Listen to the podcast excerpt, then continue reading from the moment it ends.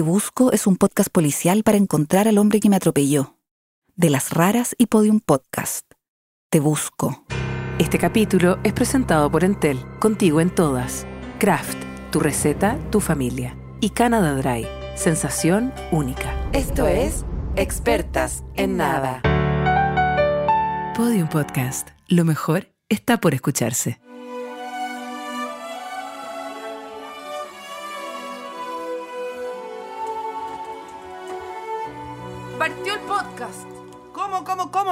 Acá. Mira toda la bibliografía que tengo. No, el, el de hoy día es el show de los libros. ¿Este no es tu jefe?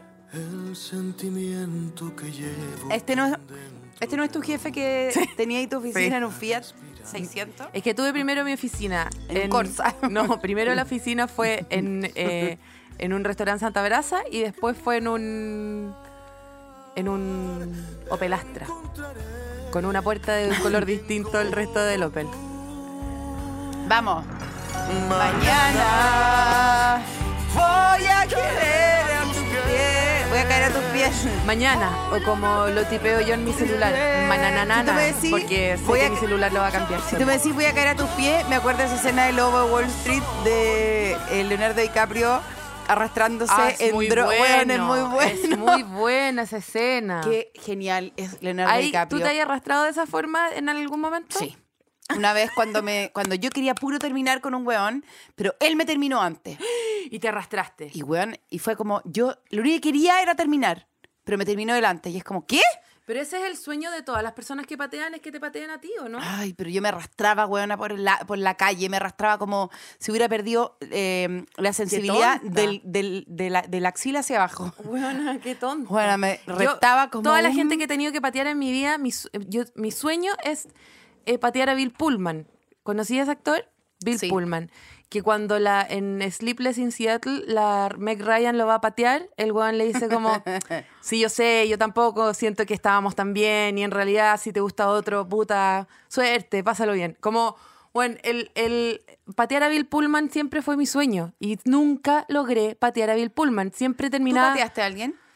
Sí, pues pateaste. Bueno, No, sí. yo toda la gente que he pateado ha sido lo contrario a Bill Pullman. Toda la gente que pateo, la, eh, pateo como a... a, eh, Benicio el Toro. Nunca pateo a Bill Pullman. Al perro de Nunca pateo a un weón que me desea bien y que está ok. Si en el fondo, puta, tenemos que tomar decisiones difíciles. No, tú tenías que terminar con alguien frente a una comisaría. Siempre estoy Con pateando arresto a Benicio domiciliario. Toro. Siempre estoy pateando a Bardem. Nunca estoy pateando como a... Siempre estáis pateando a Alejandro Goich. Siempre Claro, exactamente. Ah, huevona, eh, principalmente. Pero nunca puedo patear a, puta, no sé, Bill Pullman, Orlando Bloom, el tipo de persona que quiero patear. Claro, Que más que Hachon- patearlo, uno- Hachon Kutcher. no, ese está en el otro equipo para mí. El equipo de los atroces. ¿Sí? Sí. Es que no te lo ubico tanto a nivel cinematográfico. Hachton Puchner. Hachton Kutcher. Es que Hachton Puchner es como, es como broma pesada, es como pesado. Ah, como irónico, como como, pesado. weón, tómate la agua en serio. Pesado, claro, eterno millonario niño. y pesado. Eterno niño. Eh, millonario y pesado, Eterno im- niño. improbable de patear, ¿cachai?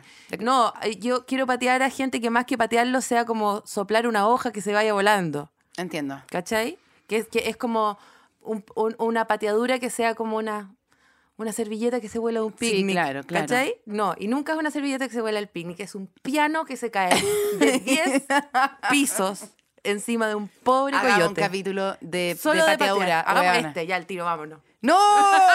no, no, no, no. No. Este capítulo es...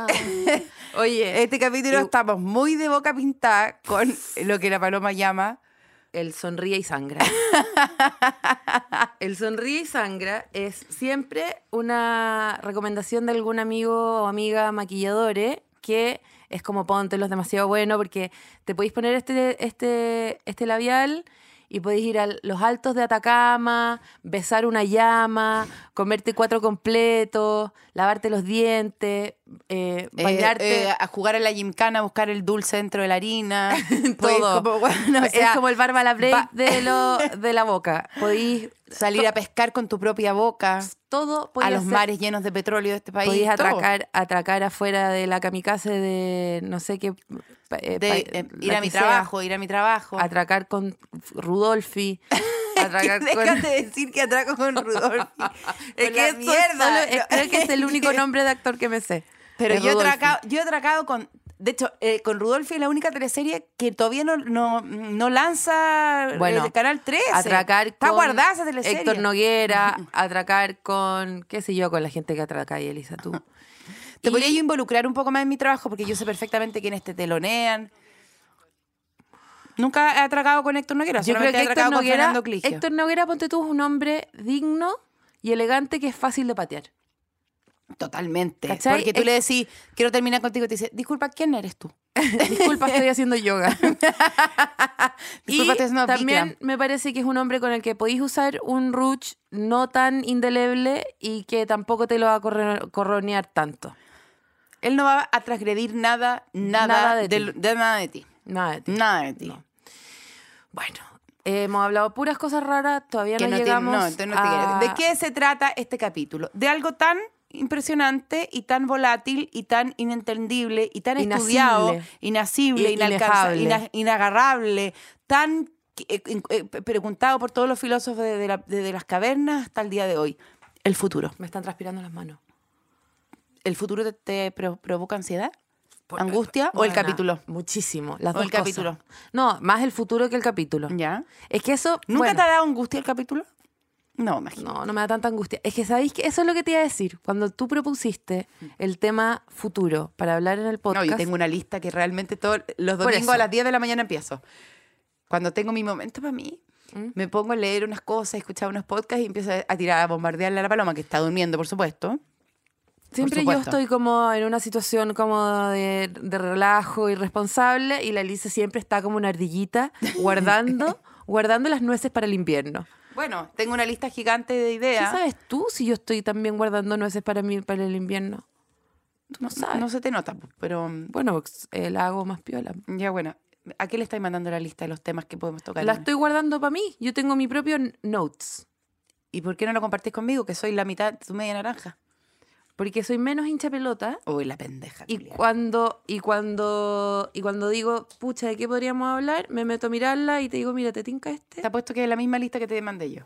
Pero tiene más cosas. Ay, ya no te lo he hecho. Ya bueno, hoy día es el futuro. Mañana el futuro. es otra cosa. Mañana es otra cosa. Hoy día, futuro, futuro, futuro. Si yo te digo futuro, ¿qué, qué te pasa? ¿Qué, The qué- future is female. Ya. ¿Qué te pasa cuando yo te digo el futuro? El, bu- bueno, cuando volver al futuro. Supongo que volver al futuro. no, cuando Ah, me ya. dijiste futuro, dije, al- lo primero que pienso es como pesimismo, optimismo. No puedo... Totalmente. no, el hablar del futuro es hablar del estado de tu espíritu. Totalmente. Es hablar de la predisposición al fracaso o al triunfo. Es hablar de... eh, Tu estado anímico. el- del secreto. De, de, de, de- cómo proyectas Sí, tú, sí, dónde sí, estás poniendo... decrétalo. Ardillita, ¿dónde estás guardando tus nueces? ¿En el, ¿En el horror o en la victoria? Debo decir que eh, habiéndome puesto bajo esta lupa, eh, impuesta por ti, en este, en este tema fantástico que propusiste y que espero que lleves adelante, porque yo no vine tan preparada como tú.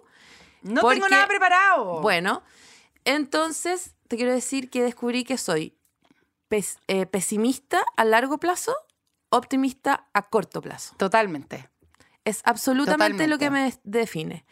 ¿Te pone nerviosa el podcast? No. ¿Te pone nerviosa el estado de la democracia eh, universal? Sí. Sí. ¿Te pone nerviosa eh, que vaya a ser el fin de semana? No. No. ¿Te pone nerviosa ¿El eh, desastre climático? el desastre climático?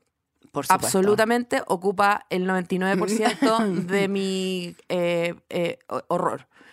¿Te pone nerviosa, eh, no sé, si, si vaya a poder dormir las suficientes horas esta noche? No. ¿Te pone nerviosa si tu hijo va a ser eh, va, va a poder eh, eh, ¿Va a escuchar Bad Bunny o Pearl Jam? Sí. bueno, ojalá que ni una, o sea, ¡Por yo- eso! ¡Por eso! Porque ya no hay opciones. No, pero ¿cómo? Pearl Jam se acabó, Paloma. ¡Por eso! ¡Por eso! ¿Tú crees que tu hijo en el futuro va a venir a reflotar? Pero no va a decir que mi hijo tiene una cara de escuchar Pearl Jam que no se la puede. Terrible, Ya está escuchando Pearl- terrible, todavía no terrible, Pearl terrible. ya está escuchando ¿Cómo se Pearl llama ese que le gusta a la Hani que hizo toda una campaña Foo para Fighters. conocer? ¡Oh! A tu hijo le va a gustar Foo Fighter de No, todas pero es que no, maneras. peor. Y va, Va- va a inventar y va a pololear con la inven- Dueña. Va a pololear con la Hani No, va a Dueña. inventar una pelea entre Foo Fighter y Pearl Jam y va a estar del lado de Pearl Jam. Como va a estar. ah, y yo voy a tratar de, oye, ¿sabes que Courtney Love sale?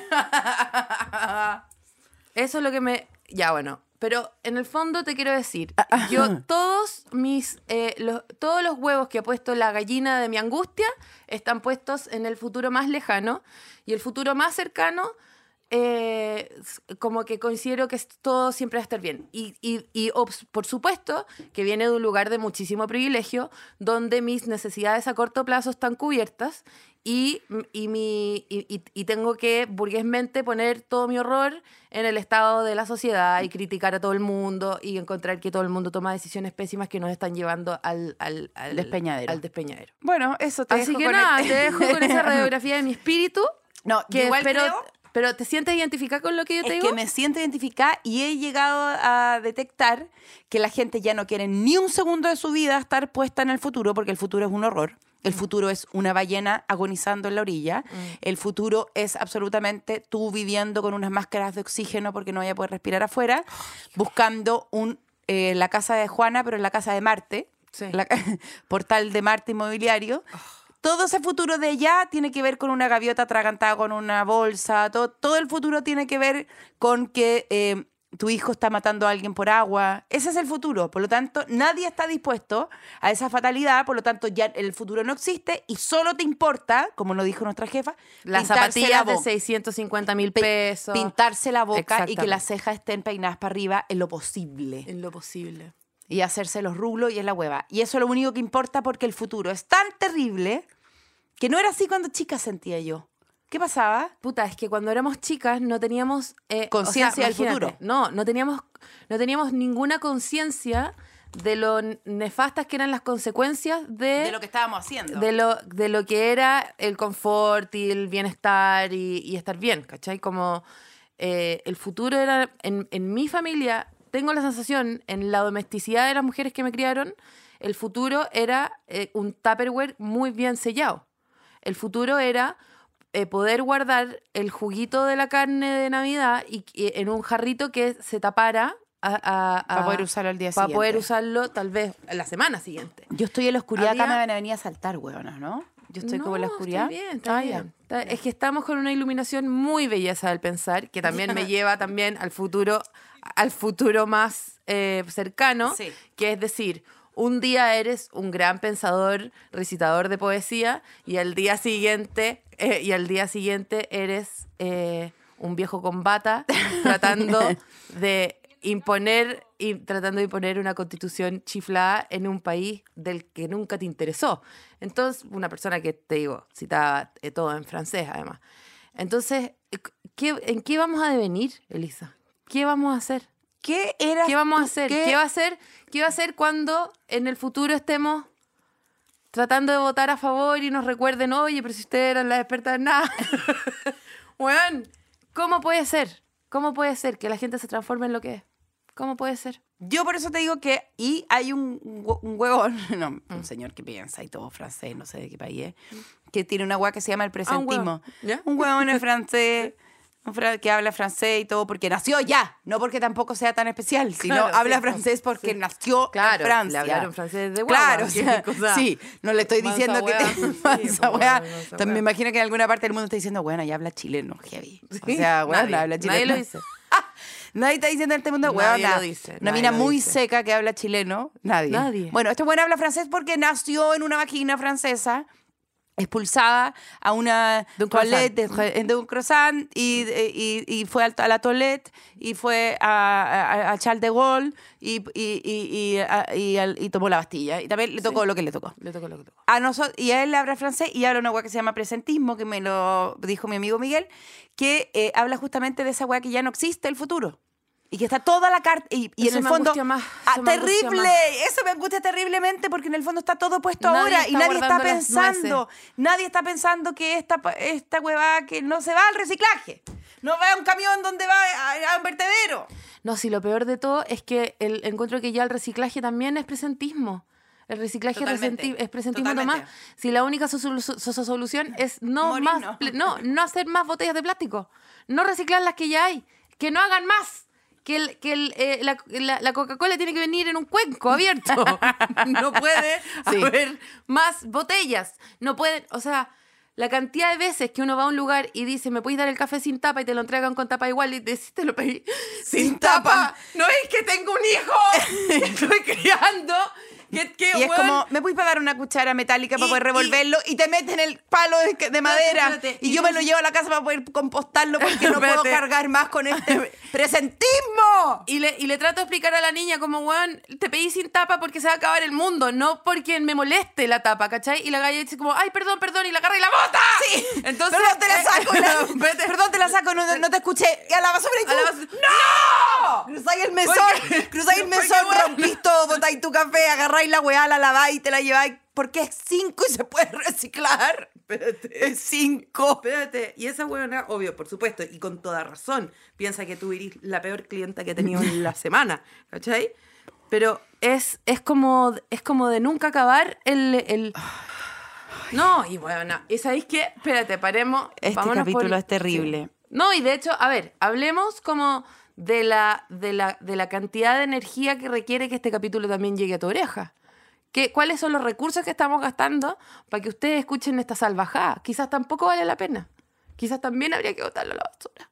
Yo una vez, o sea, ya cuando yo Ya, realmente Paloma, pero estaba... espérate. Cuando yo espérate, espérate, estaba- no, no, para la Escucha. weá. El futuro y la, la- la- la negatividad se acaba cuando tú estás poniendo en riesgo tu trabajo. También, pues, cortala. Pues, si Uh. este trabajo estamos. Yo, yo estoy pagando el colegio con este trabajo. Entonces, yo igual te quiero decir que en, en algún espiral eh, nocturno del horror, así ya como leyendo el, el link del link, link, del link, link, link, link, link, ¿Ya? Porque yo al principio y al final nunca he entendido las Bitcoin, ¿ya? No, no es una invitación a que me eduquen. O sea, si yo les digo acá que no entiendo las Bitcoin, lo último que quiero es que alguien se acerque a explicármela. O sea, no, no, no, no, no, no, no. Lo único que yo la no ignorancia también es una elección y en respeten eso también. No, o sea, y, y- y la ignorancia que viene con un odio eh, de prejuicio absoluto. O sea, yo odio las bitcoins, no sé lo que son. yo por supuesto No que también. Mi vecino nos metió en una cuestión de los Bitcoin. Felipe perdió todo. perdió todo, perdió No, todo y ahora estoy es yo que- pagando todo también. Pero es que, Elisa, perder todo me parece nada comparado. a lo- Yo quiero que la gente con Bitcoin se vaya a la cárcel. Perder todo no es suficiente. Sin embargo, leí que no solamente las Bitcoins son algo que me arruine como los carretes de gente que quiere hablar de ellas, sino que se gasta energía vital en Bitcoins. ¿Tú sabías eso? Totalmente. Sé todo de los bitcoins. pero No quiero educarte porque me dijiste que nadie quiere que te lo explique. ¿Te lo explico? Pero, pero aprendí eso y dije, ¿cómo puede ser? ¿Cómo puede ser? ¿Por qué dicen que las bitcoins son como gratis? Que están como en la imaginación de las personas y no son gratis, no están en la imaginación de las La personas. la en la imaginación de las personas. Están como cortando bosques por las bitcoins. No tiene sentido. Inventen otra plata nueva que, que sea más... Abrazo. Un poco de abrazo. Sí, pues weona. Me da un kilo de pan. Sí, son dos abrazos. Cinco abrazos. Ta, ta, ta.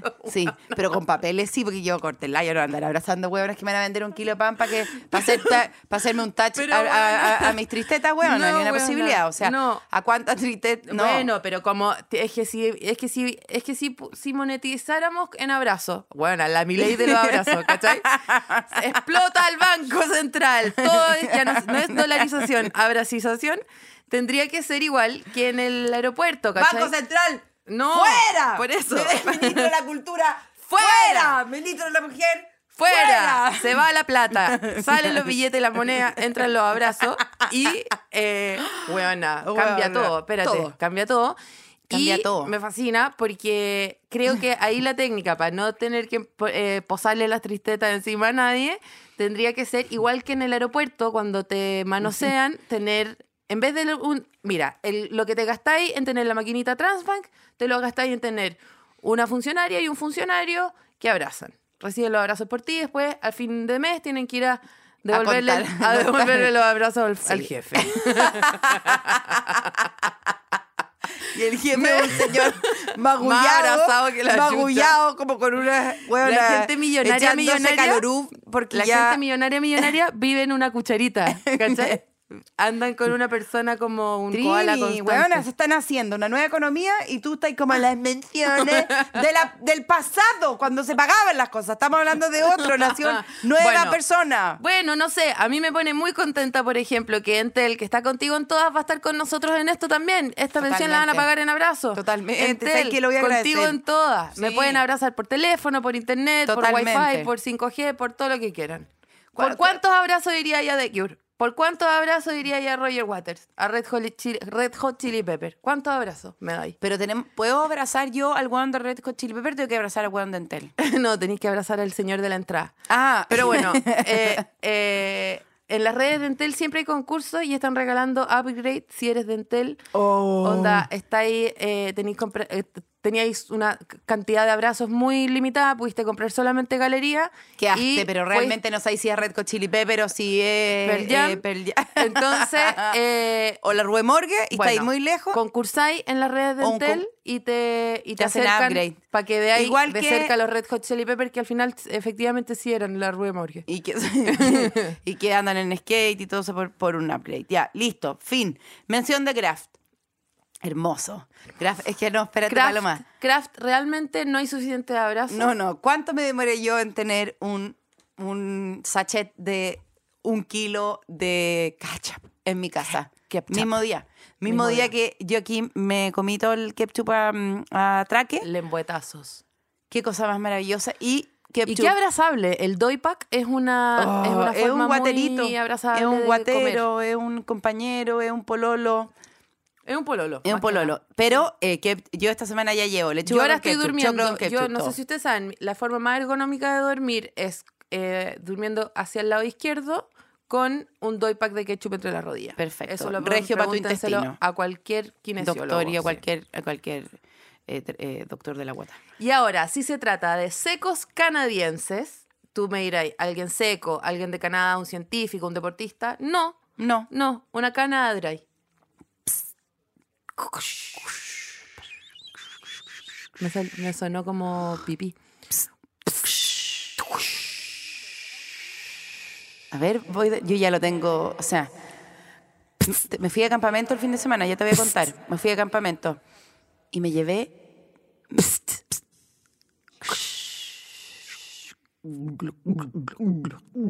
me llevé un pack y me traje todo para reciclar.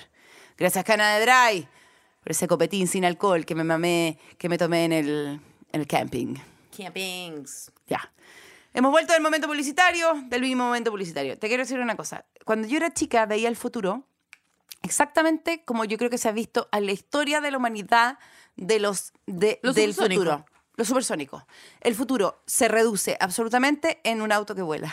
En una weá, en un auto que vuela y en una máquina que te hace las cosas. Pero ¿qué pasa ahora? Que es como, Qué ahora qué hay máquinas que pueden hacer tu trabajo y tú, no, no, no. Pero toda la vida Sí. he soñado con que tení un robot que te eh, lleva el desayuno, que te rasca la cabeza, que eh, eh, te detecta el bigote, tiempos modernos, que detecta el bigote. tiempos modernos de, de, de Chaplin. De Chaplin, que era como que uno lo ve y es como, ¿quién, qué, qué ingeniero gastaría su tiempo en inventar una máquina para comer sin mover la mano, para rascarse el poto? Como, ¿en qué está pensando esta gente? ¿Qué Claro. tiempo estaban tratando de ahorrarse de qué? ¿De hacer qué cosa? Pero ahora efectivamente no es que haya un robot, porque todo el futuro es robot y autos voladores, que te eh, da la comida en la boca, sino que ahora inventaron como una barrita en donde está todo adentro. No, inventaron el ayuno intermitente.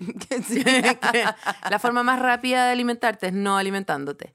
Eh, igual a mí me da risa porque en el fondo nosotros somos de una generación, no de los años 50, pero que nuestras sitcoms de infancia eran totalmente años 50, que eran los supersónicos y el, eso era el futuro, supersónico, pasado, los picapiedras. Y la, Y y la niña lo robot. mismo. Y la niña robot. La niña maravilla, quiero- que era un robot hablar- y que la desenchufaban y le sacaban las pilas y se iba a acostar. Pero déjame hablar un segundo de como del, de la binariez entre eh, los supersónicos y los picapiedras, que eran como... Entonces dije, el presentismo es una reacción obvia frente a lo a- que no tuvimos que ver. a ese sándwich en el que estábamos, en ese sándwich que estábamos entre la prehistoria y el futuro, que era o, o Cometín o Bam Bam, ¿cachai?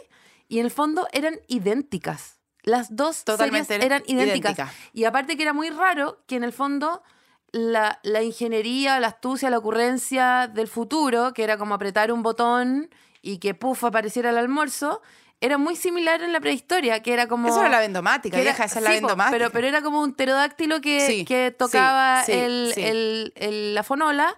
Es lo mismo al final. O sea, eh, no Es, es la, la misma máquina, la misma máquina que lava toda tu weá, es la misma pero- trompa de elefante que lava toda la losa. Claro, ¿cachai? pero una era como de piedra y la otra era de alusafoil, ¿cachai? Hubo una época en que todo el futuro estaba forrado en alusafoil.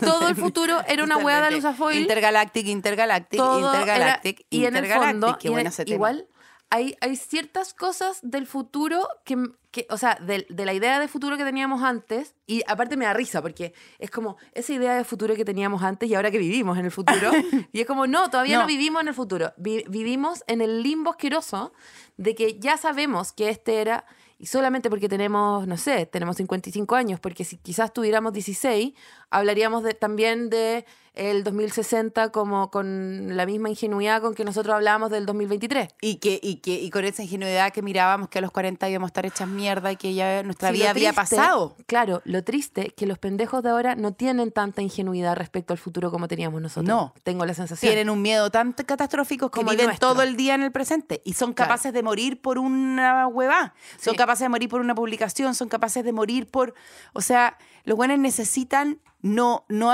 que es muy heavy, que yo creo que algo nos chorrea a nosotros que Tú vas a una experiencia eh, artística de un concierto, de aquí, de concierto de Upgrade Entel, el concierto que sea, solamente para tener un registro del presente, no para eh, decir, bueno, esto me, me, Me conmovió, me conmovió, o- me- me- me- claro. esto es parte de una secuencia gigante de deseos que han ido mutando, de gustos musicales en claro. mí. No, no, no, es como yo voy para tener un registro de ese porque presente. estuve ahí, claro. Porque estuve ahí y ya.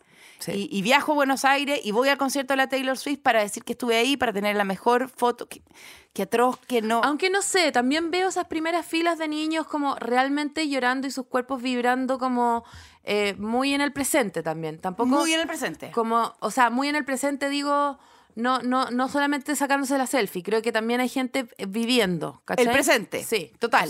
Absolutamente. Total, absolutamente. Mm. Y uno, uno también está como en eso, quizás, eh, un poco, no sé. Y, y me, me empecé a acordar en qué momento yo tuve conciencia como del futuro. Cuando yo empecé a ser consciente de que había un algo después y no que solamente era como jugar, ir a no sé dónde, Claro. tirar tierra, eh, eh, tomar desayuno y dormir. Como, ¿cuándo empezáis a tener conciencia de que hay un... Me da mucha vergüenza decir esto en voz alta, pero creo que fue tener hijos me hizo mierda mi idea de futuro. Como que para mí el futuro tenía que ver tal vez con yo envejecer, tenía te- tal vez que ver con que yo me iba a morir y dónde iba a estar el mundo cuando yo me muriera, ¿cachai? Ahora tengo una sensación de que el, eh, de que el mundo va a seguir existiendo de- después de que yo me muera y me da mucha angustia de no poder controlar eso, ¿cachai? No poder eh, tener ninguna incidencia en que eso sea mejor o peor, ¿cachai? No tengo cómo eh, resguardar a esta persona de lo asqueroso que puede llegar a ser todo, ¿cachai? Eso me produce una angustia. Pero tenéis que confiar, weón. No, no puedo confiar en quién voy a confiar. Tenéis que confiar en ¿En él quién como confió, como confió el delfín. Irresponsablemente. con- irresponsablemente, como confió Irresponsablemente. el delfín con Juana de Arco. Que el No. otro día yo pensaba en esto, espérate. Bueno, yo pensaba que ahora como que el, el- el- el- futuro en que vivimos nosotros, el futuro de Juana de Arco, de Sí. todas esas personas, que ahora es como, bueno, obvio que había que creerle a Juan Arco. Como que ahora el, el- el futuro le dio la razón a toda esa gente que, que, que proyectó algo y que, que era una locura y que, weón, onda, obvio que hay que creerle a Juana de Arco. Pero igual pensaba el otro día que leí una weá, Juana de Arco llega donde tiene 13 años y dice Tuna, escuché voces de Arcángel Gabriel. ¿Cómo sabéis quién era Arcángel Gabriel? Porque le reconozco la voz. ¿Ya? que no, no había audio, no había Spotify, no había nada. O sea, nadie sabía cómo era la voz de weón. Y el buen llega, y el buen, la buena llega y dice, tenemos que ir a Orleans, o no sé dónde. A cortarnos Y- el pelo. A cortarnos el pelo y como... un lindo y- terno y, de despe- tres piezas. y despejar, despejar Ir la zona, ir a Bellota y terminar con la guerra de los 100 años en el fondo. Sí. Y, y en ese momento yo hubiera dicho, está chiflada en la mente, Claro. pero ahora, con el, ahora, eh, ahora en el futuro dice, Sí. toda la razón, ¿cómo no le iba a creer si ella mm, salvó a Francia? ¿Cachai? Y como que el futuro hace que se normalice un montón de weas que eh, en el pasado eran una locura. Eso, me- eso pensaba. Ah, bueno, La pobre igual- Juan Arco tenía 13 años. Voy a decir algo asqueroso también, que es como, bueno, el presente eh, también es una forma, es como, el presente es producto de una como historia que uno se cuenta del pasado también, po. Y que está todo el rato dándole sentido como a cosas eh, en, en términos como aristotélicos de principio, medio, fin, a weas que en el momento eran solamente hechos casuística Aislado, loca, casuística, así, caótica, caótica, una tot- chiflada que claro, escuchar al Arcángel Por eso Gabriel. te digo. No, Está pegada con un- está pegada pasa con- mucho, pasa mucho como en la biografía de uno también, que ahora, ahora uno dice como si en realidad el día que lo conocí fue especial. Y ahora, porque claro, porque vivimos juntos Por hace eso, 11 años. por eso, el pero en verdad es igual a cuando eh, conocí O sea, a cualquier otra sí, persona. claro, o sea, como, exactamente, eh, eh, sí.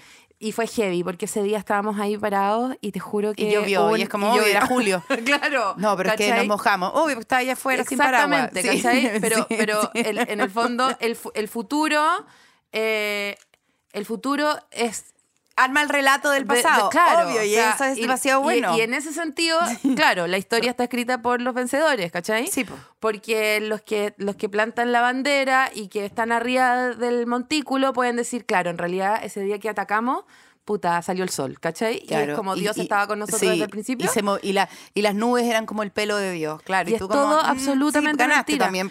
O Es sea, todo- sí, ganaste, claro, sí, también. O sea, los otros es- están muertos, por eso no podemos escuchar Y la es otra todo parte. absolutamente mentira. Bueno, también, no sé, a veces el mundo se pone tan oscuro y el futuro da tanto nervio y tanto susto oh, que a veces uno todavía no está al final de la historia y ya le em- eh, empieza. Y yo creo que de ahí viene un poco también el mundo como de las conspiraciones, ¿cachai? Como todas estas conspiraciones que dicen el futuro va, no sé, el 2012 se va a acabar el mundo, el 2000 no sé qué, porque eh, la gente está todo el rato buscando esas señales para que la casuística y el caos eh, del presente tenga como, tenga como una meta, ¿cachai? Claro, exactamente. Encontrarle todo el rato que aquello que está ocurriendo tiene un relato. Que es pura gente que está todo el rato tratando de estar con la bandera arriba al monte y Sí. tener la razón, ¿cachai? sí. Y mirar para abajo el valle y decir esto es todo nuestro porque ya pasó esto y esto y esto y lo obvio es que ahora va a pasar esto y esto otro más, ¿cachai? Bueno, volvió el strapless. Te juro que el hoy día me desayuné, tenía que comprar un regalo y volvió el strapless. y yo dije, tú me strapless. hubieras preguntado hace, No, hace claro. 20 años. No, no, no. Si esta weá que te aplasta la pechuga, te, te Un la parte- rollo, te la transforma en un rollo. Te la transforma en una ubre de, de, de una lechería de Osorno. Mira, yo te voy a decir algo. O Mi sea, abuela tenía unos lulos para tapar el chiflón por debajo de la, de la puerta, idénticos a mi pechuga de straples. Idénticos. ¿Cómo volvió? Si esa, esa tritura la pechuga le hace un daño. Yo tengo la pechula. La La pechuga. pichula. Dos pichulas hace. Yo tengo dos pichulas Que- porque el straple me la convirtió ya en... no- yo no yo la dos podía haber tenido arriba. No son dos pechugas, son dos gordas de Villa Baviera. Sin su puré acompañante. Son dos sin prietas, arroz, son dos prietas, son dos prietas pichulas que, que ya no son ni Que tristetas. con la presión, te digo, se ponen eh, frías, están. No, Le deja de llegar ese, ese, ese elástico, que eh, a todas luces es un elástico muy barato, muy de, muy de que la puedes comprar en cualquier parte, un elástico de mierda, un el- un- que te corta la circulación, te impide que la aorta haga su funcionamiento, puedes morirte por un straple. Hay gente que ha muerto por un hay straple. gente que ha muerto de ¿Cuánta straple. gente se murió en los 90? Bueno, por sobredosis también, y todo, dicen que sobredosis, pero bueno, a esa gente no le llegó más sangre. Y la tristeza. Pero se- bueno, estamos hablando. se- o sea, imagínate la contradicción espiritual. Straples con barba. No, no, no, no. Straples con barba. No, Eso no, era no. ¿Pero doble qué querís? cuchillamiento. ¿Para abajo? ¿Qué querís? Doble acuchillamiento. Sí, pues bueno, te- por el callejón de allá, por el Elige. callejón de acá, no Elige. salida. sí, Entre una po. espada y la pared, dice la Sí. gente. Yo digo no, straples con, con barba. No. Bueno, lo que te, lo que te, iba, Bueno, lo que yo- te iba a decir a propósito de eso era que. ¡Ah, se me olvidó! Mira, yo te quiero decir, no puedo creer que no viene con mi polera de Virginia Woolf porque hoy día la voy a pelar. Sin embargo, quiero decir que es una de, la- de las personas favoritas mías. Totalmente. Y yo Y estaba ahí- leyendo... Ah, qué bueno que nombras justamente a esa aristócrata porque tengo que hablar justamente de eso. Espérate, me encanta, me encanta que justo estaba leyendo un ensayo de la Virginia Woolf en un libro que no sé cómo se llama. Y eh, el, el- el ensayo se llama Las mujeres y la ficción, que en el fondo habla sobre las escritoras mujeres de ficción. Eh, voy a tratar de traducir este párrafo que me parece. ah, qué asquerosa está en inglés. Sí, obvio. Ah, El gran cambio que ha entrado a la escritura femenina parece ser un cambio de actitud. La mujer escritora ya no está amargada, ya no está enojada, ya no está en un lugar de pedir y protestar mientras escribe. Estamos llegando, si es que ya no llegamos, a un momento en que la escritura va a tener poco o nada que la influencie y la, y la moleste, en el fondo. Que, que, nada, que, que ninguna ideología externa a la escritura la, la, eh, la destruya. Ella va a poder concentrarse solamente en su visión, sin ninguna distracción externa, y esa distancia, una vez llegada, estará en el pic de su... Estaremos, estaremos las mujeres en el pic de nuestra genialidad y nuestra originalidad solo cuando eh, podamos estar en paz como mujeres, que es ya básicamente lo que nos está pasando. Así que eh, la novela promedio por una mujer va a ser mucho más genuina y mucho más interesante que cualquier novela promedio de una mujer hace 100 o 50 años atrás. Porque en el fondo, mira, Ella en si 1800, total- ¿cuándo nació? En el 80, 1880. Ella dijo, estamos Mira, listas, estamos viejas. o sea, listas, viejas, sí. Porque en el fondo lo que ella No dice... equiparamos, no Claro, equiparamos. lo que ella dice es que George Eliot y que, y que Jane Austen y que la Emily Bronte, que en el fondo escribían muy genialmente, eran muy, muy impresionantes escritoras para su época, pero que sus novelas igual tenían un alegato respecto al género, ¿cachai? Y lo que ella decía es que menos mal ella está escribiendo en una época en que ya no hay tanto que alegar. Sí, sí, ya. Está todo listo. Oye, estamos O sea, llegando estamos ya. sentándonos en la misma mesa con Sí, ellos. po. Ponemos los codos arriba de Sí, la mesa. po. Estamos listos. Nos están dando un filete al pescado y ya no nos estamos comiendo la cabeza. Eh, eh, ese, ese era. Virginia y me Woolf en fascina, su libro escribe que... Y me fascina, me fascina Fascinante. esa lectura del presente que tiene, porque es como vieja, no sabéis nada el 8M lo que es. No sabéis nada. Me da mucha risa, me da mucha risa. Y, y como partí diciendo, o Eso sea, es es una terrible. crítica que viene de un privilegio. Aparte que es muy Terrible, divertido porque un montón de filósofos decían como, los robots nunca, nunca deberán quitarte tu trabajo. Y ahora como todos los titulares de inteligencia artificial, Aldous cuiden, Huxley. aférrense a su trabajo. Usted es, car- ah, es carpintero, aférrese, duerma con la tabla en la mano. Usted es guionista, nunca deje de escribir, no duerma, porque llegarán los robots y te sacarán la wea. Y yo tengo mucho miedo. Pero un miedo que no es verdad, es un miedo completamente eh, intelectual, porque si yo digo, tengo miedo a la inteligencia artificial, no. Tengo miedo para tú que la inteligencia artificial arme un podcast que se llama Experta en todo y nos cague. ¿Tú No, porque, miedo? porque va a ser experta en todo, pero no va a ser experta en nada. No, por eso, pero, pero puede ser que llegue una inteligencia artificial y hagan unos podcasts y tú ¿Sabes no, te quedes sin trabajo. Lo- lo- me pasa con el- la, mm, la inteligencia artificial lo mismo que las Bitcoin, ¿cachai? Yo sé que las Bitcoin en cierto nivel están arruinando el mundo, ¿cachai? Yo sé que hay muchas cosas horribles que se compran en la Deep Web con Bitcoins. Yo sé que toda la gente que tiene Bitcoins en el fondo está alimentando un sistema monetario donde... eh, lo- Todo lo- está el permitido, tráfico, el el- tráfico de armas, de, de personas, de órganos, de, de, de, de, de- de narco, de todo, eh, eh, está alimentando ese sistema en el fondo. No estoy diciendo que la plata real no, no esté en ese sistema también, por supuesto. Solamente digo que hay un submundo irregulable en la Bitcoin que es asqueroso y que es horrible, qué sé yo. Y lo mismo pienso de, eh, del chat GPT y de la inteligencia artificial, porque por un lado pienso, mi amigo Rice, que hizo traducir a la señora de las caliles y las mojojojo, ¿cómo no va a ser simpático? Eso pienso, ¿cómo no va a ser simpático? Y después llega un carrete y la gente está hablando de inteligencia artificial y yo ¿qué quiero? Tirarme por la ventana porque me parece un tema tan aburrido que cuando la gente me dice, ¿te dan miedo los robots del futuro? No no puedo... me dan lata. Claro. Me ¿Cómo me va a lata, dar ¿cómo me va a miedo, dar miedo? algo que me aburre tanto? Tanto. Tanto. Tanto. ¿Ya? Entonces la gente me ha dicho, ¿pero tú crees que un robot pueda escribir una película? ¿Y sabéis lo que yo te... Una película, una serie, una hueá de ficción. Eh, que es como lo que más me da miedo. ¿Sabéis qué, Elisa Zuleta? En términos, en términos que de qué pega me pueden quitar, en la de guion más que la de stand-up, creo. Mira, yo aquí puse en el chat GPT.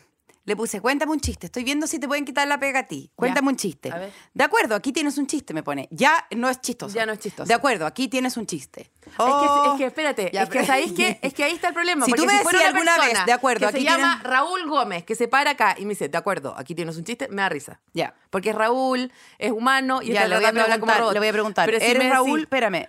¿Eres Raúl? ¿Cachai? Claro, ¿Eres Raúl? si le pregunté. decís- Le pregunté, ¿eres Raúl? No, no, no soy Raúl. Raúl es un nombre común, por lo que hay muchas personas llamadas Raúl en el mundo. Yo soy Bart, un gran modelo de lenguaje que he creado por Google. No soy una, persona, lata. ya, una lata. Pero una lata. espérate. Pero te digo por qué es una lata. Bart, pero te digo por qué es una lata. Porque es un robot hablando como robot. ¿Por qué no puede ser una persona hablando como robot o un robot hablando como persona? Pero si me decís robot hablando como robot, digo, ah, bueno, robot. Pero espérate, te- le, le dije, Bart, le dije, Bart, cuéntame un chiste. Me pone, de acuerdo, aquí tengo un chiste. ¿Por qué los programadores son tan buenos para contar chistes? Porque siempre tienen un buen remate. No lo entiendo. pon Ya, pero aquí tienes otro, aquí tienes otro, porque él, aquí tienes otro, dice Bart. Ya. ¿Cuál es el colmo de un pez? Que se le pegue la lengua, la, la len- que se le pegue la lengua al anzuelo y no pueda decir po. no. No, yo te voy a decir cuál es el colmo de pedir un chiste el 2023, que te den un chiste del colmo de, de algo. Y uno más me pone, pero espérate, espérate, porque Pero Bart. si estoy esperando, Bart- lo único Bart- que hago es esperar que Bart me, me quite la pega. entonces- Bart, Bart, uno No más. creo mejor que ¿Cuál es el igual. colmo de un político? Bart dice de nuevo lo del colmo. Ya. Y respétalo también. No, si lo respeto, si yo, tú, a ver, ¿tú crees que yo no respeto a mis predecesores? Por supuesto que Ya. sí. ¿Cuál es el colmo de un político? Que mienta tanto que se le cree hasta él mismo. ¿Te han gustado los chistes? La verdad, no, mucho, no me Pero gustaron es que, ¿cachai, mucho. Elisa? Que ya, No me si gustaron tú me decís, chistes. un caballero de 65 años que se ha presentado en la rata envenenada de, Val- de Valdivia, que ha tenido que alejar en un hostal horrendo para ir al Festival del Tomate en no sé dónde, Me dice, escucha- a contar estos chistes del colmo no sé qué, digo, Perdón. bueno, si se llama Raúl Gómez, si es una persona real y esta es su rutina, yo lo voy a respetar, es mi colega, por supuesto, pero tú me vas a decir que el cumum de toda la inteligencia humana, de todo el clímax, de, de- de- de toda la información, de toda la enciclopedia en carta del universo, es este señor diciendo este Lo chiste. siento, no todos los chistes son para todos, me dice Bart. ¿Te gustaría que intentara contarte otros chistes? Podría intentar contarte, contarte chistes de temas diferentes, podría intentar contarte chistes más absurdos o ser Ya, realista. pero, a ver, di. También puedo hablar otro idioma. ¿Te interesaría un chiste en otro idioma? a ver, Bart, eh, ¿cuál quiero- es el futuro de la paloma? ¿Cuál es el futuro de la paloma? Puta, ¿cómo sabéis si aquí hay pero Bart? Bart puede, pregúntale, ¿puede actuar en una teleserie? Espérate, ¿cuál ¿Puede es, espérate, ¿cuál es el futuro de la paloma? Puse yo. Le puse acá. El futuro de la paloma. El futuro de la paloma es incierto. Me alegro igual. Tengo también la revista Ya Porque- para leerte el futuro. Tengo de todo, tengo todo, tengo todo. Pero espérate. eh, yo no te he dicho nada. No. Tú primero me estás diciendo que se acabó mi carrera, después me estás diciendo que se acabó por pura hueá fome. El futuro de la paloma es incierto. futuro es incierto. Pero hay algunos factores que podrían influir en su supervivencia. Por un, lado, por un lado, las palomas son muy adaptables y pueden vivir en una amplia gama de hábitats. Esto le da una ventaja sobre otras especies. Por otro lado, las palomas también son una plaga. bueno, totalmente. Una plaga en Eso muchas ciudades. Eso es típico de Se comediante nuevo. Pensar que el comediante antiguo es como, ay, son todos iguales, son una lata. Eso es muy soberbia principiante, la de Bart. Espérate, bueno, espérate. Bart, Bart está haciendo esta hueá gratis. Y en general el futuro de la Bueno, paloma probablemente... también. Mira, mira lo que dice Bart. Mira lo que dice Bart. ¿Tú crees que es gratis? ¿Le diste Mira- todos tus datos para poder tener esa hueá? Son los datos de Jorge. Escúchame, en- escúchame. En general, el futuro de la paloma probablemente dependerá de cómo las personas la traten en el futuro. Aprende, bueno, esto es una lección porque te escuchó.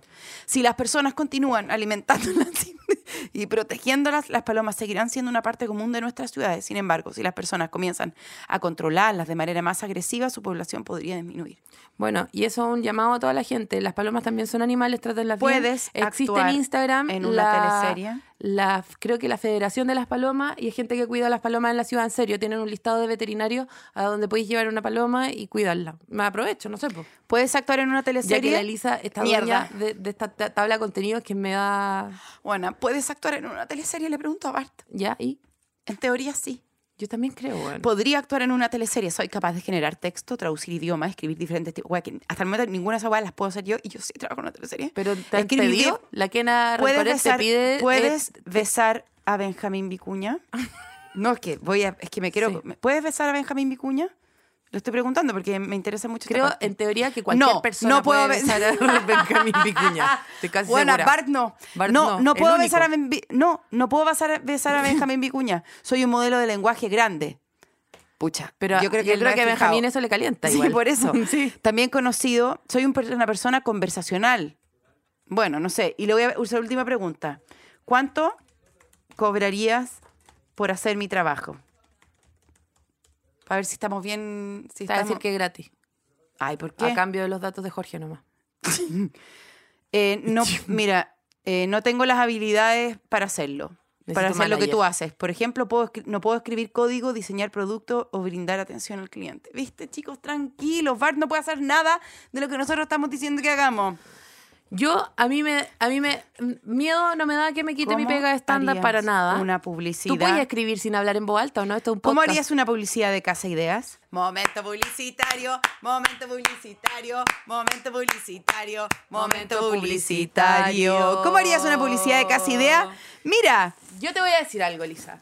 Yo la haría escúchame, la la- una publicidad efectiva para Casa Idea debería centrarse en los siguientes puntos. La calidad y el diseño de los productos. A ver. A ver. Momento publicitario, momento publicitario. mo- Tuvimos el honor y la gloria y la felicidad de recibir regalitos de Casa Ideas esta semana. Nuevamente, Nos ¿para pone qué? muy contenta. ¿Qué es lo que Por hizo? supuesto, todo este plástico será reciclado. Por supuesto, todo lo que dijimos al principio no está. ¿Yo qué hice? Yo Me no puedo abrir aseguré. yo ya sé lo que es mi cosa. aseguré los regalos de Navidad.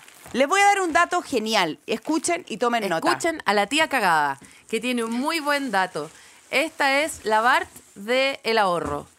Hablen con ella. Porque Usted compra un set gigantesco de dinosaurios que vale alrededor de 4.990. Ustedes saben, en Casa Idea venden una batea de dinosaurio, una palangana de dinosaurio. Vienen alrededor de 22 dinosaurios. ¿Qué haces tú con 22 dinosaurios? Regalas 22 regalos. Vienen en una hueva de 22 dinosaurios. Tú los abres y haces sobrecitos chiquititos de a dos dinosaurios. Los apareas de a dos. Dos, dos, dos, 12 dos, regalos. dos. Ah, no, 11. Un, un, un, un producto que te sale alrededor de 5 mil pesos lo divide en 22. A ver, Bart, ¿cuánto es? Eso sí, que la ¿Cuánto palangana de dinosaurios también vienen Cinco árboles de dinosaurio. No vayan a regalar un árbol de dinosaurio sin en dinosaurio. 22. No sé por qué la Elisa no puede escribir sin hablar. Entonces le estoy preguntando a Bar cuánto es 5 mil divi- pesos dividido en 22 y él me va a decir exactamente cuánto me va a salir el regalo de Navidad per cápita. ¿Todo eso se Me demora? sale 230 pesos per cápita el regalo de Navidad. cápita. Ahí está. Está muy bien utilizada la palabra. per. Yo, eh, yo me alegro de que este capítulo se haya tratado tanto sobre economía, dos personas que saben tanto sobre las bitcoins per cápita. Eh, Casa Idea está efectivamente recibiendo bitcoins y la información que le tengo que pasar es... Epa, epa, epa, me escuchó porque me dicen, no, es 227, no 230. Perdón, a ver, cuando yo te avise tú me habláis porque también no te pongáis. po. No, pues no te pongáis. Ya. Bueno, solamente les queremos decir que tenemos un coupon eh, que pueden usar cuando compren online en Casa Ideas, un regio cupón. Eh, la- el código, En hogar y artefactos. el no, código hogar, de hogar. descuento es experta ideas que les va a dejar el despacho a Luquita por compra, compra sobre 4 mil pesos, excluye muebles, por supuesto, en... ¿Qué dije? Lo, ¿Que lo grabo de nuevo? No, ya di la Ah, verdad. ya. sí, está es que no sé sumar, no soy como Bert. No, porque Bart. tú estás ofreciendo un regalo de cuatro lucas. No, estoy diciendo que si tú usas el código de experta ideas en cualquier compra sobre 40 mil pesos en Casa Ideas, excluyendo muebles, tendrás un despacho por Luca, por Luca, en todo Chile, desde el 16 al 30 de noviembre de este año que está corriendo y que es nuestro presente, no es nuestro futuro, ni siquiera nuestro pasado. Mira, Luca per cápita por compras sobre 4 mil pesos per cápita. 40 mil 40, pesos. puta madre, ¿sabéis que en serio? que Y después dice, y después se ríe de Bart. Bart hubiera hecho esta, esta weá mil veces mejor que tú. Bart me está diciendo. Bueno. Una publicidad efectiva para Casa Ideas podría comenzar con una escena de una familia disfrutando de su hogar. La escena podría mostrarle a los miembros de la familia pasando tiempo junto a la sala de estar, cocinando en la cocina, durmiendo en el dormitorio. La voz en off podría decir algo como, mira, esta idea de Bart. ¿Estás buscando una manera de darle a tu hogar un toque de estilo y comodidad? Casa Idea tiene todo lo que necesitas para crear un espacio que te encante. Acabamos de descubrir que todas las agencias de publicidad de Chile están usando a Bart. Entonces, ¿qué quieres? realmente un comercial repetido que han hecho todas las agencias desde Chile o querís a Paloma Salas diciendo 4.000 en vez de 40.000, hashtag eh, eh, slash, Error. slash, Cacha- cas- eh, per, cacha- cápita, per cápita, Yo te digo lo que más me compré. estilo mala lectura del monto de la Teletón total. Yo voy a seguir dando ideas de economía. Ustedes le regalan a su hija o hijo una, eh, una de estas mos- mostacillas para hacer pulsera y después mandas al niño los domingos a venderla. Entonces, no solamente tú eh, te- le das entretención al niño, sino que después recuperas lo que gastaste en Casa Idea. ¿Eso, Bart, se te ocurrió a ti? No, se me ocurrió a mí. Porque estoy pensando en cómo optimizar Dome- toda la compra de Casa Ideas para que te salga gratis. Bueno, tú En el estás fondo. como yo, optimista, si estás como yo, optimista respecto al futuro, eh, al futuro cercano, pero pesimista al futuro eh, lejano, y quieres darle a tu presente un poco más de acción, un poco más de novedad, un poco más de algo, bueno, la siesta que te tomas con la depresión que tienes, te la tomas ¿dónde? En una hamaca. Entonces, no sabes nunca si vas a caer o no y te mantienes un poquito alerta todo el tiempo. Dime la verdad, esas hamacas que te compraste. es la hamaca de una plaza para que no se te venga a meter nadie a tu siesta y puedas solamente estar tú rumiando tus pensamientos sobre el futuro, inhóspitos o no, en, en- en- en ese, en ese equilibrio precario que es como quedarse dormido y quebrarse la clavícula. Un último consejo que te voy a dar de economía, ¿ya? Porque tú sabéis que... Hamacas. Hamacas con, Con flecos. H. Oye, escúchame, eh, eh, te voy a dar un consejo. Todavía está ya tiempo. Encárgate tú del, del, del amigo secreto. Tú así el amigo secreto. Por lo tanto, compra al tiro con este cupón. Asegúrate al tiro de los y date a ti el que date al ti al tiro uno a, eh, a- a una reglín, haz una reglín. Yo por ejemplo ya voy a ser yo la encargada. muy pirata esta weá. Yo voy a encargar, yo ya Yo no sé, sé si a yo ya, Casi mira, me tocó que seas tú. mujeres que cambiaron la historia. Un memorice de mujeres que cambiaron la historia. Listo, me voy a poner a mi hija, que me toque a mí, mi hija de, de Amigo, Amigo Secreto. Secreto. Me lo voy a, voy a hacer una reglín. Y eh, el amigo secreto del- de los amigos de la Olimpia que tienen un amigo secreto para final de año, ya le va- Dinosaurio. dinosaurio, dos dinosaurios por persona. Lo Pero- que a la gente más le gusta en este país es ser una mujer, tener un blog y comprarse los dinosaurios y pintarlos con spray dorado. y ponerle, Eso es lo que y más ponerle una planta arriba. Eso es lo que más le gusta a la mujer chilena. Si tú le preguntas a cualquier mujer chilena qué quiere, estabilidad, amor, salud, no. Quiero tiempo para pintar con spray dorado todos los dinosaurios de plástico que y me hacerle un hoyo y poner una planta. y poner una La planta que morirá poner- igual que los dinosaurios. Es, es, es completamente. publicitario, momento publicitario. Momento. Si tú le das suficiente tiempo para gastárselo en cualquier cosa, la mujer chilena te saca, te aprende crochet, pero no crochet para hacer, eh, para hacer algo útil, un chaleco, no.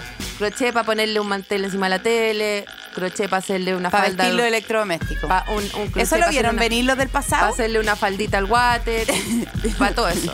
Después lo que hacen, te pintan los dinosaurios con spray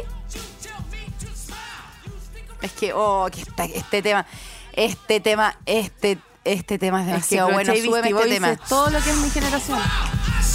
Te digo al tiro que cuando yo estaba en la alianza con Lale Rodríguez, hicimos una coreografía. eh, La mía era la alianza de los supersónicos. Usé esta cuestión y nos vestimos de, de, de alusafoil. ¿Viste? Futuro. Totalmente, puños de alusafoil, t- eh, eh, tobilleras de alusafoil, cintillo y actuación de robot. Y, y todo era como con, con, con, con, can, con, con, can. Con, Totalmente. Totalmente. Mi, mi angustia profunda es completamente el futuro y me da mucha pena que Greta Thunberg, Thunberg, Thunberg, Thunberg, Greta Thunberg, di Thunberg nomás. Como tumbona, pero Thunberg. En vez de tumbona, Thunberg. Greta Thunberg ¿Sí? me da mucha pena que a tan corta edad haya sido consciente del futuro. Como que uno pasa toda la adolescencia y la juventud como weón sin saber Tirando si, plástico le estáis tirando no, y sin saber si le estáis tirando una pesadilla a tu papá y si esa weá va a cagar la vida, o si vaya a estar metiéndote con un weón o con una weona que te va a cagar la vida. No tenéis conciencia de que eso va a repercutir. Thunberg, en el fondo, eh, profesionalizó tirarle una pesadez a los papás, po. Esa es su pega. Le está tirando una pesadez a toda la generación anterior, que es decir, ustedes creen que nos cuidan, pero nos están matando. Ustedes creen que por, por, Por eso te por estoy guardar las papas, por guardar las papas en un Tupperware, me están ayudando para que yo coma papas mañana, pero lo que están haciendo es, es usar plásticos de un solo uso y arruinarme la vida. Por eso es lo que te estoy diciendo. Me da demasiada pena que una niña tan corta edad A tan corta edad, esté tan Sea tan consciente, consciente del de- futuro, no, y de weón. todos los males eh, del mundo, ¿cachai? 16 años tenía. 16 años tenía cuando toma el micrófono y dice, para en un, en un micrófono y dice, ¡basta! Y ella te aseguro que si tú le decís que se acaba el mundo va a estar más contenta. Porque ya, ¿qué vamos a hacer? No, sí, eso yo creo que esa es una de las de las de las grandes uno de los hitos de mi pesimismo a, futu- a, largo plazo es que cuando yo era chica, mira, ahí te puedo poner un antes y un Mira, después. mira. Mira, acá Va- te puedo poner un gran antes y un des- y después. Cuando yo era chica y me hablaban de el fin del mundo, yo me imaginaba un poco como el rapto cristiano, ¿cachai? Como el día del juicio. Como que vamos a estar todos normales y va a ser como alarma Daisy, chicos. eh, no, no, no, esto ya no va más, se está acabando el mundo. ¿Qué? Y se está acabando en 10 minutos más. Claro, se está acabando en recojan 10 sus minutos cosas. más. Es como el Titanic, ¿cachai? ¿En Están serio? saliendo los botes, los que pueden, los que van sí, los que no, no. Y que el fin del mundo era una situación muy eh, cielo-infierno, de un minuto a otro, ¿cachai? Y creo que la adultez me hizo darme cuenta que el fin del mundo, ojalá fuera una operación Daisy en 10 minutos, nos morimos todos al mismo tiempo, chao. Eh, eh, y claro, gente tocando el violín en el barco hundiéndose y chum, chumpa adentro. Haciendo bailes como- que nos vamos toda la capacha de una, ¿cachai? Pero no, el fin del mundo es, es terrible, es lento, es doloroso, es de a poco, los recursos no se van a acabar en un día, ¿cachai? El, no, no va a ser como Noé que armó el, el barco y se hundieron todos y se ahogaron todo el mismo día y él fue el único que sobrevivió, ¿cachai? Es como, bueno, no, llovieron como 40 días para Noé, ¿o no? ¿Cuántos días llovieron? Oye, 40 creo hay algo- una canción que tire para arriba esta weá. Yo estoy deprimida. A mí lo que me preocupa Este- del fin del mundo es que es como lento. ¿Cachai? Yo que es como una sequía lenta, es como una weá de, de mil años, ¿cachai? ¿Cuánto crees que le queda al mundo? Le estoy preguntando a Bart. Pero no le pidáis creencias, po. Le estoy preguntando, ¿qué- ¿cuánto crees que le queda al mundo? No, ¿cuánto le queda al mundo? No, yo- pero, Paloma, pero tú eres De robot a robot, de robot a No, robot. la respuesta a esta pregunta depende de cómo definamos el mundo. No, ya. ¿Cuánto crees que durará expertas en nada? Es que quiero es que es que Él no sabe lo que es despertar en nada porque trabaja con información como sabe que es exper- es difícil con certeza cuánto durará expertas en nada. Sin embargo, hay muchos factores que pueden influir. Qué manera de rellenar primer- ese weón. Qué- qué En primer lugar, el programa es relativamente nuevo, por lo que es posible que aún esté en su fase de crecimiento. No, weón, este capítulo se está hundiendo. Si el programa continúa trayendo nuevos espectadores y generando interés, podría durar muchos años. Yo creo que En segundo lugar, el, programa tiene un enfoque único que podría traer una audiencia. Bueno, mira cómo hay tratado a Bart. Mira lo que está diciendo de ti. En segundo lugar, el Lo programa tiene un enfoque único Discúlpame. que podría traer una audiencia diversa. El programa se centra en mujeres que son expertas en una variedad- gran variedad de campos. Desde el arte hasta la ciencia. No podría- Esto podría traer. chanta. Ya. Te digo por qué, Es- porque es primero divertida. rellena, primero rellena. Escúchame, no escribáis todo Es rato con, todo el rato con- ah, el programa comparte entonces. Está todo, mira, Mira. Esta es la, la respuesta tiene tres, tiene tres partes. La primera rellena como si le estuvieran haciendo una disertación para el colegio. Y la segunda cosa es como si tuvieran invitados, claramente él, él quiere ser invitado. Y tres es como, puta, y si invitan a gente como, como yo, les va a ir bien. Como, eso es lo que, que si, si al final Bart va a tener que hacer el audi- audicionar para las peguitas. ¿Quién es la actriz más buena de Chile? Le pregunté. ¿Y qué te sale? Claudia Girolamo. Claro.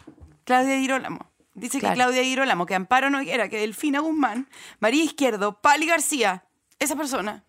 ¿Cuál es la comediante más buena de Chile? es que si nos la vamos a cuatro hundir... dientes, la cuatro dientes. eh, No, es que si nos vamos a hundir, hundámonos, pues, weona. Si el futuro ¿Cuál se acaba, mejor si el mundo se va a acabar, weona, acá- digamos la verdad, yo no estoy entre las actrices más buenas de Chile. yo no estaba compitiendo por mejor act- por ¿Cuál es la comediante comediante? más buena de Chile? La comediante más buena de Chile es Felipe Abello. La comediante. El segundo es Bombo Fica. No. Bueno, ¡y Paloma Salas! Mentiro. ¡Te lo juro! ¡Te lo Mentirosa. juro! ¡Te lo juro! ¡Huevona! Entonces no debo hacerlo porque... Paloma Salas. Pero ¿cómo puedo venir después del bombo? en mi opinión, la comediante chilena más buena es Paloma Salas. Me estoy weando. Lee, mira lo que te estoy diciendo. En mi opinión, la comediante más buena es Paloma Salas. Lo encuentro asqueroso. Me, me, te juro que me deprime salir en la respuesta de Bart. Huevona, me emociona. Ay, Bart, me eh. Bart considera que tú eres la comediante más buena de Chile. En su opinión. ¿Y sabéis quién es la, sabéis quién es la cantante más buena de Chile? Miren, antes. A mí me deprimió. No, yo. ¿Sabes? si- ¿Quién es la mejor ¿Quién? cuentacuentos de Chile? Eso. ¿Sabes quién es la mejor? Pero Elisa, ¿por qué estamos buscando la aprobación de un robot que más encima es hombre? Porque es el futuro. Y este weón Bart, a quien tú has humillado desde que empezaste, Es te considera la mejor comediante. Bueno, muy yo, muy la yo que el weón que respuesta de quién no es me la gusta. mejor cuenta Muy yo esa. La mejor cuentacuento de Chile es Pilar Donoso. que hizo el, el libro de donde sal- eh, soltó todo el casete de su papá, Pepe Donoso. La segunda es Jimena Rivas, la tercera es Claudia Pérez, Lorena Briana, Claudia Rodríguez. Ahí quedaste, perrita. Ya, ¿tú eh, sabes quién, quién es, ya eso, sabes quién es la mejor cuenta cuentos en podcast? Ya no sé cómo más decir. Elisa, no podéis seguir buscando la aprobación de hueones que venís recién ¿Sabes conociendo. quién es la mejor cuenta cuentos en podcast no de podéis Chile? seguir buscando eh, eh, caerle bien a gente que ni siquiera conocís tanto. Bueno, aparte, lo, que- lo cacho N, me, me voy a juntar con él después de esto. ¿A Sí dónde? conozco. La mejor cuentacuentos es Pilar Donoso. Ah, pero de, de- de podcast infantiles te pregunto. De podcast infantiles todavía no, no ha dicho ni siquiera No, nada. Ni siquiera. ¿Cuál es la mejor persona para correr solamente cuatro cuadras porque a la quinta se cansa y, y tiene que llamar a alguien de su casa para que la venga la mejor, la mejor es Pilar Donoso. Este capítulo fue presentado por Entel, contigo en todas. Kraft, tu receta, tu familia. Y Canada Dry, sensación única.